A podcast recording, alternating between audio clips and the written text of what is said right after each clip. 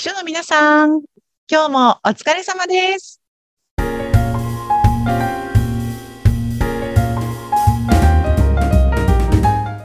秘書の皆さん、こんにちは。秘書寮編集長、佐々木です。こんにちは、インタビュアーの山口智子です。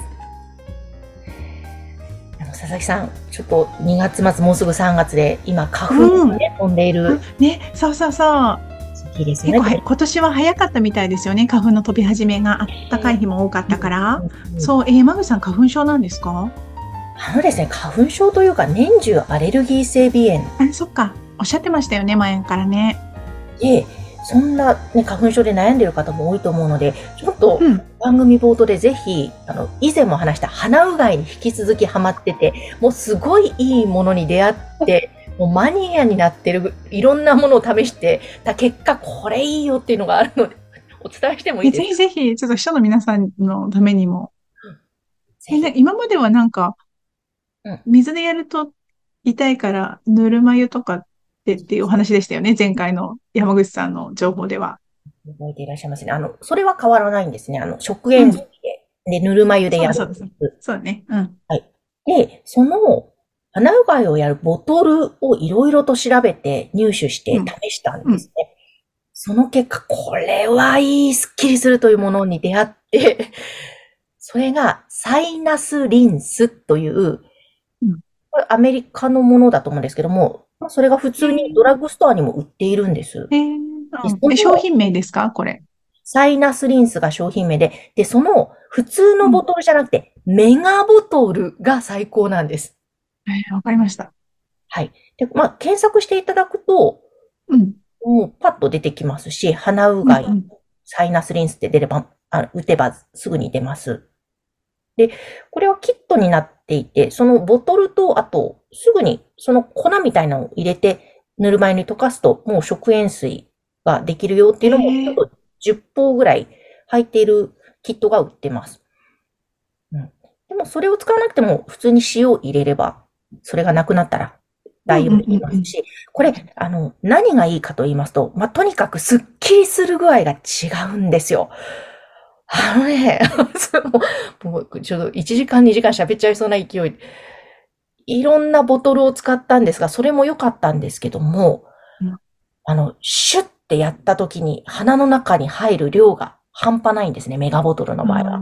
なので、一気に洗浄してくれるんです、鼻の。うんなので、わー、すっきりしたという爽快感が違うのがメガなので、よかったらお試しください。ぜえー私もね、花粉症のお友達とかにも教えてあげますね。ひぜひ。へえなんか私まだ鼻が痛くなるんじゃないかっていうことを懸念して山口さんに激推しされてるのに鼻うがいを試せてないんですけど、じゃあこれでデビューしてみようかな。一切痛くないです。へえ、不思議。あんなにプールの時間は痛かったのに子供の時、ね、そうですね。あれはまあ確かにね、痛いですよね。ああいう風にならないんですね、本当に。ならない。ね、プールは塩素入ってるし、水だし。そっかなら。ないですよ。うん。へえ。いや、もう山口さんの鼻うがいの探求はどんどん続きますね。またシリーズ化して。わかりました。新しい新しい手法や商品を見つけたらぜひお願いします。していきたいと思います。さて、そう、ちょっとすみません。熱く語ってしまいましたが、ね、あ、私もね、あの、買ってよかった。最近思うものは、もう結構買ってからしばらく経ってるんですけど、アップルウォッチなんです。ああ、今手に腕にしっかりつけてらっしゃいますね。もう本当に体の一部のように使ってます。私あの、実はこのアップル社製ではないスマートウォッチを以前は使っていたんですね。うんで、それが使いにくくて使いにくくて、ああ、もうやっぱりアップル、アップルウォッチにしようと思って去年買ったんです。はい。そしたらやっぱり、あ買ってよかったってすごく思います。え、何がいいんですか、一番？ね、やっぱりなんか LINE とか、そのチャット系が全部ここで手元に入ってくるんですね。あそう。で、私割とせっかちなので、あ、ええ。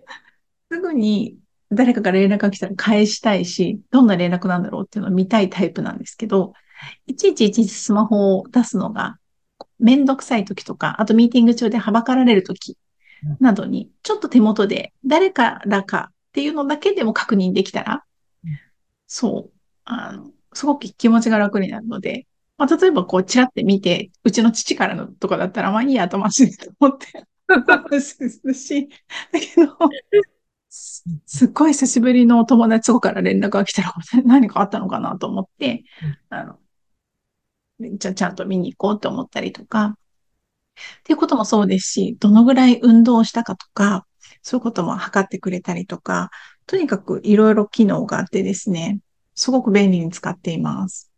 えーちょっとそのね、お話からその、うん。レス、即レス、即レス？うん。多分、佐々木さんって本当に、いろいろ私も日頃メッセージのやり取りしてると、佐々木さんの返事、早っ早っ早にちっちゃい「つ」がつくぐらい、早っていう思うことが本当あって素晴らしいなと思ってたんですが、即レスタイプですよね。そう、私本当にせっかちで、もう返さないチャットがあるのとか、もうすごくイイライラしちゃうんですよね。でもその即レスってやっぱり大切だなと思うんですが、その辺いかがですか？いや、そうなんです。私、これ、あ、私はね、この自分の性質、性格上、あの、えっと、せっかちなので返してしまうんですけど、もともと私が秘書だった時についていた上司の方も、すごい即レスだったんですよ。私のを上回る。で、あの、メールであってもチャットであったとしても、絶対に返事をしてくれるんですね。うん。あの、何回、何週間前かにね、あの、上司にメールを送っても送っても返事が来ないっていうお話をしましたけど、まあ、そんなこと私の上司は全くなくって、必ず返事を送ってくださって、しかもそれが早いとうん。で、ある時、それをあの、本当に早い即レスな人だなと思って、いや、本当、いつも返事早いですよねって、あの、すごいですよね、みたいな感じでお声をかけたら、いや、これは自分は意図して、こう、戦略的にやってるんだっていうお話をしてくださったんですね。なるほど、戦略的に。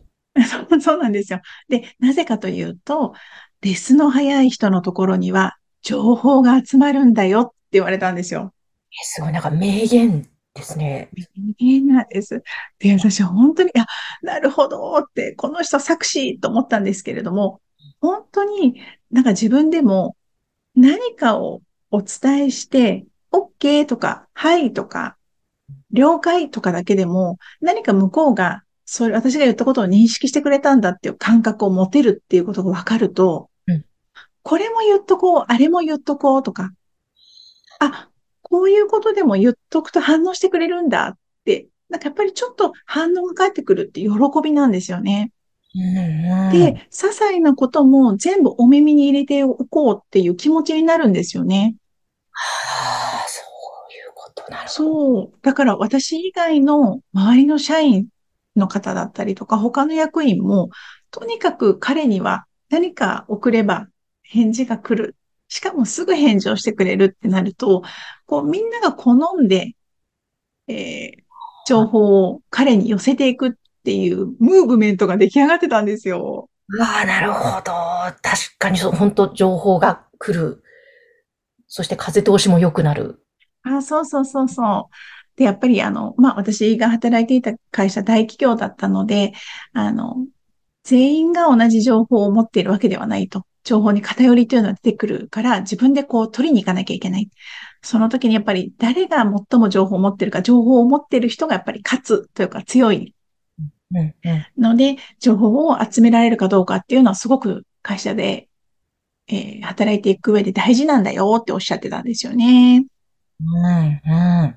でもすごく、なるほどって思った経験があります。そうだ、すごいなるほどですね。だから、忙しくても一言でもいいから、まず返しておくっていうのが大切なんだなって今伺いながら。そうですね。うん。で、何かにもらったチャットで、とか、メールとかで、あ、これちょっと考えないといけないなとか、ちょっと別の作業ををしてからじゃないと答えられないなっていう場合でも、受け取りましたとか、うん。読みましたっていうことだけでも返してあげると、関係性が変わってくるんじゃないかと思うんですよね。それありますね、絶対。うん。そうそうそうそう。例えば上司からいついつのレストランの予約しておいてっていうの依頼が来たときに、あ、予約はまだちょっと、えー、まだ午前中だからこのお店、夕方にならないと電話出てくれないから夕方電話しようっていう時でも、承知いたしました。夕方、あの、お店の対応が始まったら電話をして予約するようにしますねって一回返しといてあげれば、うんうん。あ、ちゃんとやってくれるんだなっていうふうに相手を思って安心するんですよね。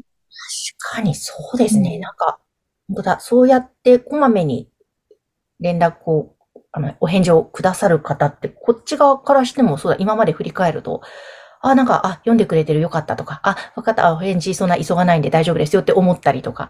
うん。で、そこで、なんだろう、また信頼関係が実は積み上がってるような気もします。そうなんですよ。そうなんです。信頼関係につながると思います、まさに。どうだ。いや、ちょっと、即レス、そうですね。私、即レスするときもあるんですけども、あの、ちょっと今忙しいというときは、少し時間を置いて返事したりとか、あと、休みの日は、まあ、それはいいと思うんですけども、オンオフで、休みの日は今日は見ないって決めているメッセージとか。うん、いいと思います。ででもそうですね。まあ、それはそれでいいと思うんですが、ちょっと後で返事しようみたいな、返事できるけどしようみたいな時は、即レスちょっと2024年、うん、気をつけていこうって思いました。特に相手が読んだかどうかを通知する機能があるチャット、例えば LINE もそうですよね。既読ってついちゃうので、うん、読んだのに何時間も返事がないって思うと、え、なんか、私のことは後回しにされてるのかなとか、あ、私の言い方良くなかったかなとか、怒ってるのかなとかっていうふうに送った側にいらぬ不安を与えてしまうんですよね。そう。だから、やっぱり安心感を渡してあげることで、良好な信頼関係につながると思うので、即レスは、あの、あんまり悪いことないかなと思います。ですね。うん。すごい。即レスの人のところには情報がしっかり集まるという。そう。やっぱり秘書さんも、やっぱ自分の上司のためにも、自分のためにも、情報をたくさん持ってた方が得なので、うん。ちょっと即レース活動を通していろんな会社の中の情報をゲットしてもらえると嬉しいです。うんうん。ですね、ですね。ぜひぜひ、今日の話も皆さん参考にしてください。ねそう、鼻うがいもしてください。そうですね。ぜひメガタイプおすすめです。今日概要欄にあの、商品のアマゾンのリンクを貼っておきましょうよ。気になる人さんがいっぱいいるかもしれないから。ねえ、よかったらぜひぜひ。ね買ってみてください。何の私たちにメリットもありませんが。ありません。はい、みんなで、みんなで鼻をすっきりしましょう。ねえ、しましょう。もう本当に。あの、ですけれども、ただはい。ぜひ参考になれば幸いです。ということで、はい、はい、今日も佐々木さん、楽しいお話ありがとうございました。ありがとうございました。この番組は、秘書さんのための花屋さん、青山花壇の提供でお送りいたしました。